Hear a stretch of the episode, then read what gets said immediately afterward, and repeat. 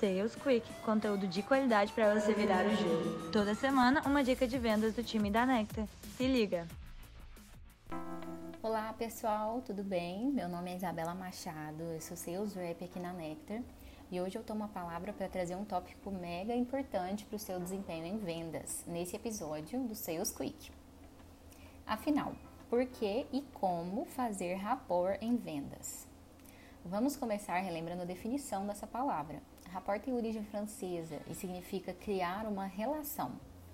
É a técnica de criar uma ligação de empatia com outra pessoa, para que a comunicação flua com menos resistência. Quando falamos de empatia, falamos de um relacionamento harmonioso, onde as pessoas entendem os sentimentos e ideias uns dos outros, logo se comunicam melhor. E vamos ser sinceros, né, gente? Comunicação em vendas é tudo. Aposto que você, vendedor, assim como eu, já fez uma reunião ou call onde a conversa fluiu super bem e o lead estava realmente interessado em te ouvir.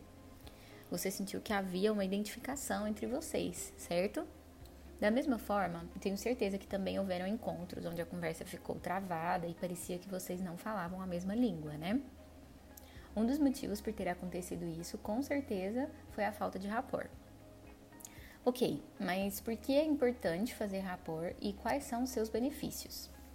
O primeiro motivo já foi respondido no exemplo anterior, né? Precisamos dele para fazer melhores conexões com nossos leads. Consequentemente, teremos mais oportunidades reais de venda e logo teremos melhores resultados. Além disso, utilizar rapport traz mais confiança para o relacionamento entre você e o seu lead ou cliente. E fazer essa conexão verdadeira com eles torna o seu produto e a sua empresa mais relevantes, mais significativos em um nível humano. Eu vou trazer alguns números de pesquisas para também responder essa pergunta do porquê é importante fazer rapport.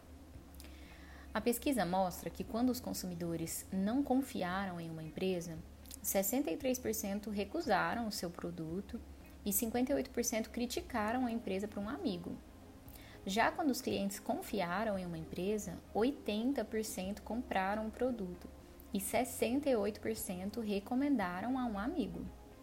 Ou seja, quando existe confiança, as chances de compra, de recomendação e de avaliações positivas aumentam muito. Então, os benefícios são inúmeros e afetam a empresa como um todo, desde o marketing até o pós-venda e o financeiro. Ok, mas e agora? Como criar rapport em vendas? Primeiro, antes das dicas, é importante dizer que para nós, vendedores, criar rapport é ainda mais desafiador, porque nós precisamos ir além da identificação e da boa conversa. Nós precisamos influenciar. Afinal, boas conexões, elas são proveitosas e a gente sempre aprende com elas. Mas para o mundo comercial, só isso não basta. Porque no final do mês, nada disso vai adiantar se não tivermos batido a nossa meta, não é mesmo? Por isso, precisamos influenciar a partir dessa boa conversa. Precisamos de uma ação ou de um sim desse lead. E é por esse sim que vou trazer cinco dicas agora. Dica número 1: um, o rapport pode começar, começar no marketing, mais especificamente no marketing de conteúdo. E a sua primeira conexão com o lead pode iniciar exatamente nesse ponto, nas interações dele com os seus conteúdos. Você gera autoridade no assunto e já cria um ponto em comum entre vocês para o primeiro bate-papo. Dica número 2: utilize a técnica do espelhamento. Se você gesticula muito e percebe que o seu cliente é mais contido, mais sereno, é interessante evitar o abuso dos gestos. Da mesma forma, se o seu prospect é enérgico e agitado, o tom de voz não pode ser baixo. O seu tom de voz não pode ser baixo.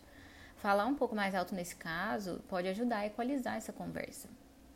Porque afinal, gerar rapport também é buscar o alinhamento entre os envolvidos. Então, uma diferença muito gritante entre os tons de voz ou entre postura, a forma como se comporta, em uma conversa pode soar estranho, ok?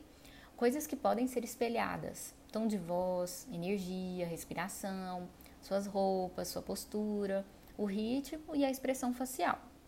Mas a ideia é que isso seja natural e não uma imitação. Então tome cuidado, a outra pessoa não deve perceber isso como algo forçado. Dica número 3: planejamento.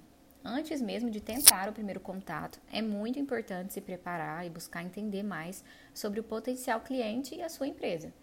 As suas preferências, os seus gostos, as áreas de dedicação, os desafios que ele enfrenta. Se você faz vendas B2B, assim como eu, lembre-se que uma, uma empresa é feita de pessoas e são elas que tomam decisões.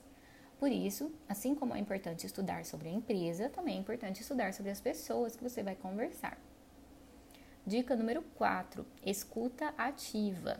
Quando se tem realmente uma escuta ativa durante uma call ou uma reunião, fica muito mais fácil gerar rapport. Porque se você estiver mais atento, você vai encontrar mais pontos em que vocês concordam. Então você vai entender mais a fundo o perfil daquela pessoa e o porquê dela estar ali.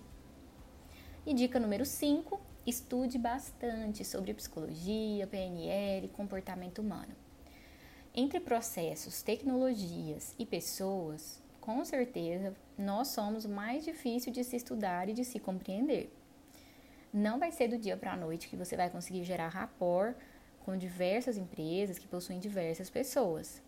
Sempre que tiver a oportunidade de fazer um curso ou de estudar, foque em pessoas, ok?